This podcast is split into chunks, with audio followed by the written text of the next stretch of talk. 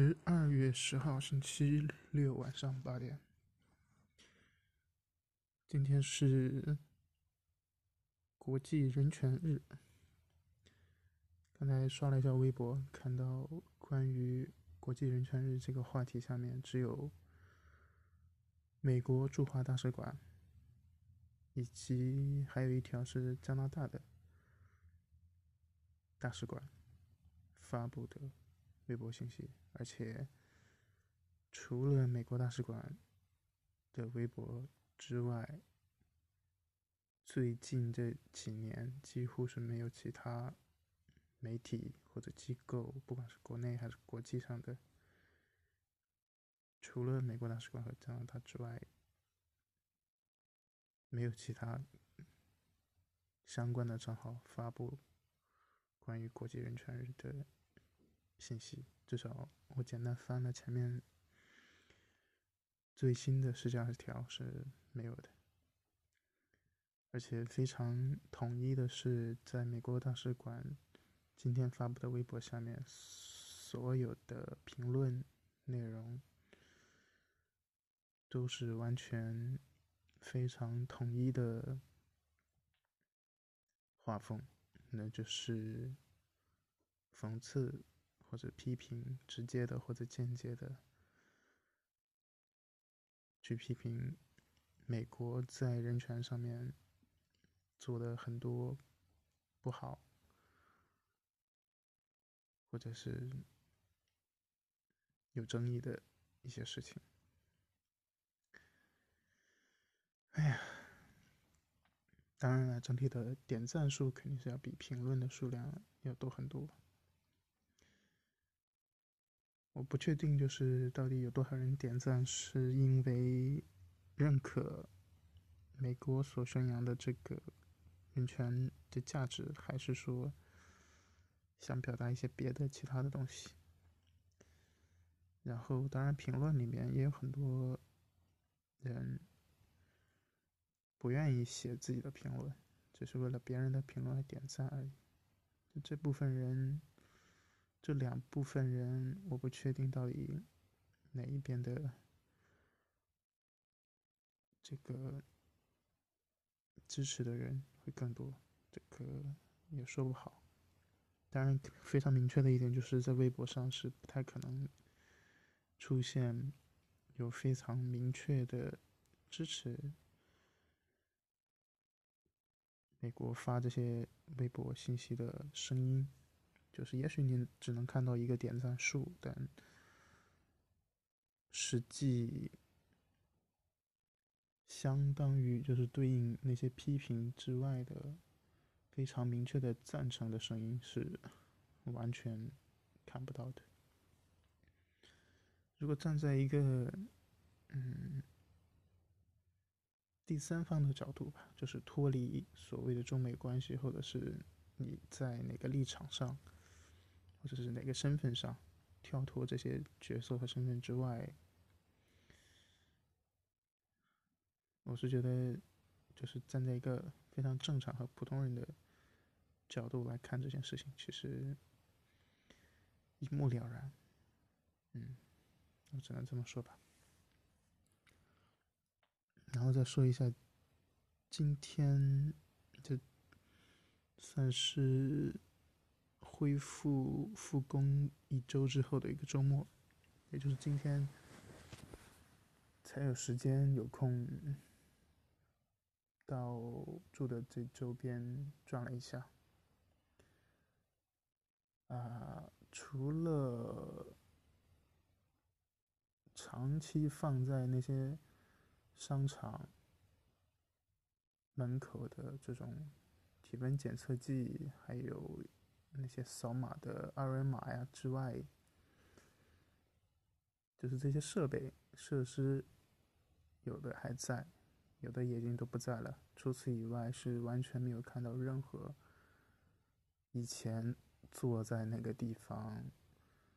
然后守着提醒你扫码登记、查看你健康码的那些人。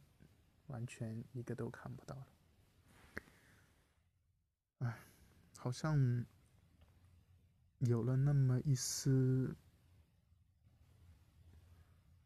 恢复正常的感觉，但又有一点恍惚，就是这种状态感受还有点奇妙。然后，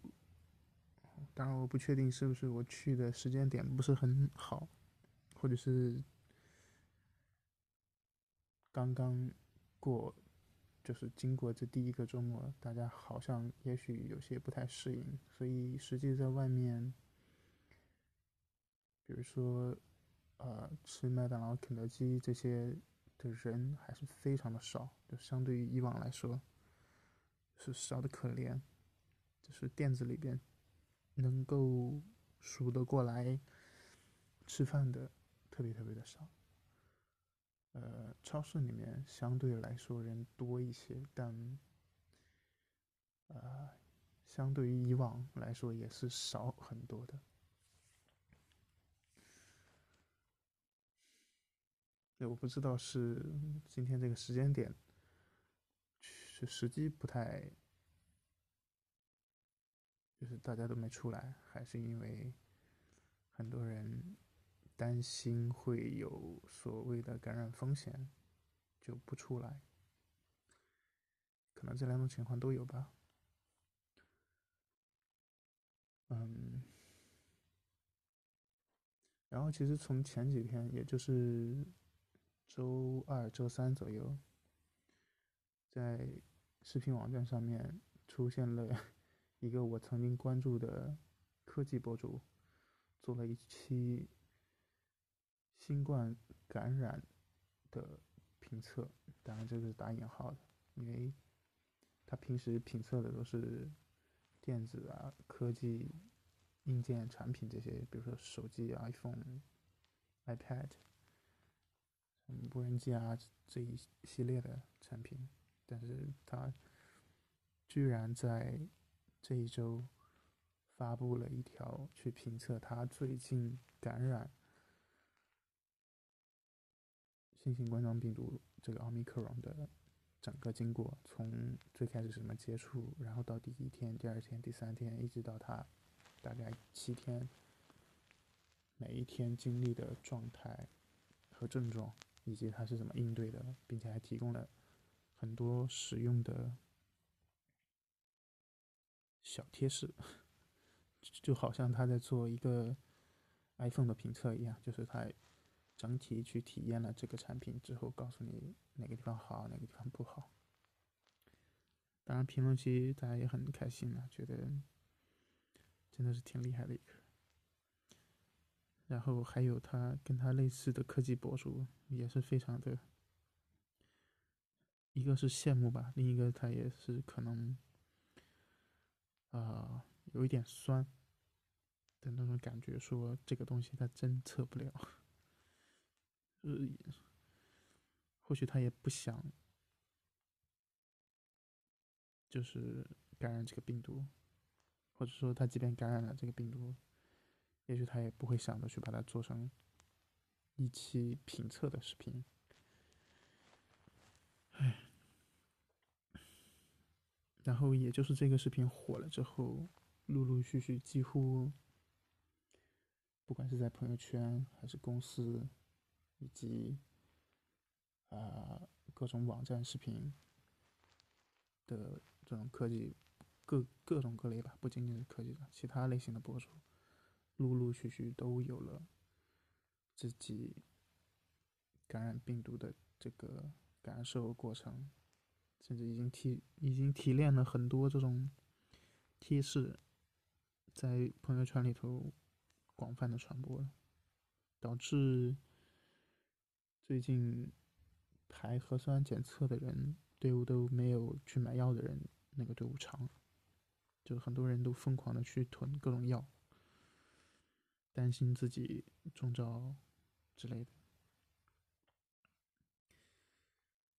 哎，整整个这一周吧，一下子画风就转变的。完全不一样。嗯，其实回想起来，也就是最近的这三周吧，三个星期，从十一月二十四号开始的那一周，到十一月三十号，就是这一周是一个，简单来说算是一个白色的阶段。从十一月三十号，因为江泽民的去世。然后一直延续到这一周周四周五，整个国内的互联网就网络上的这种呈现的状态就是灰色，就是你能看到的所有的网站 App，啊，这种氛围全部都是灰色的基调。然后从这一周的周三、周四之后，那从灰色就慢慢转变成了彩色，好像是恢复到了以往丰富多彩的生活，似乎是这个样子，或者是给人的感觉应该是往彩色的这个方向在走，但实际什么时候能够真的连口罩都不用戴了？就是大家完全把这个东西完全不在乎的这种状态，可能还得一段时间吧。嗯，刚才在微博上看到的消息是说，钟南山觉得这个疫情的状态发展可能等到明年年初会完全恢复到疫情之前的状态。嗯。这个也跟绝大部分的人其实预估的一样，也就是明年的春天过后。只是没想到的就是，十一月底、十二月初这半个月的时间，竟然能够发生如此大的，就是深层次的改变吧。嗯。当然，我说的这个深层次的是，啊，也许不一定到每一个人的这个思维或者认知程度，但至少在表面上面，或者说对绝大部分人、普通人的生活影响的这方面，还是挺大的一个变化过程。也就是我刚才提到了。三个颜色的变化，嗯，或者准确一点来说，似乎应该是四个颜色。白色之前是黑色，或者是深黑色的那种状态，然后到达了白色的那个临界点，然后突然又因为灰色的这个事件，一下子就。被迫吧，变化到了彩色的趋势。本来大家以为可能是这个时间点会在明年的春天前后会发生，但是因为白色这个趋势确实没人能想到。也没有人能够预料到吧？哎，感慨一下吧。其实简单来说，我觉得真的这一次是有真的见证和亲历的这个历史。嗯，当然了，可能绝大部分的人只是觉得，哎，生活也许会慢慢变得正常，但他可能。这辈子都不可能知道，这中间到底发生了什么。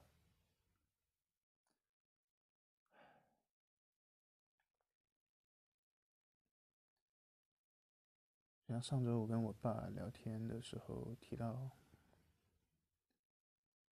那些改变嘛，其实上周也已经有这个苗头了，改改变的苗头，就基本上那些路卡。那些防疫的一些呃流程都在减少，或者在慢慢的去掉。就上周已经有很明显的那个趋势，所以当时跟他聊到这个的时候，就是我觉得可能今年这个节点是从邓小平。真正开始改革开放，也就是从上个世纪九十年代开始，作为一个非常大的转折点以来的第二个大的转折点吧，历史的转折点，刚好应该就是三十年，也就是从我出生到。现在看起来非常意志非常美好的这三十年，当然这两年大家都过得都很难受，这个是确定的。但未来呢？我觉得可能刚过去的这三十年，就是目前生活在这片土地上每个普通人。能够经历到的一生当中最好的这三十年吧，未来的三十年、五十年会是怎么样？哎，这真的是不太好说了。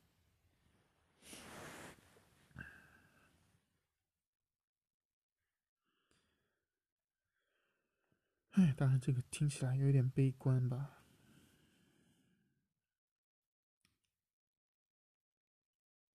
觉得作为一个时刻需要记得和警醒的事情，还是很重要的。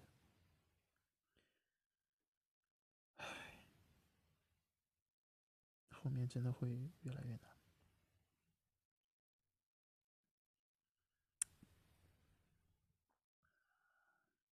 加油吧，每个人！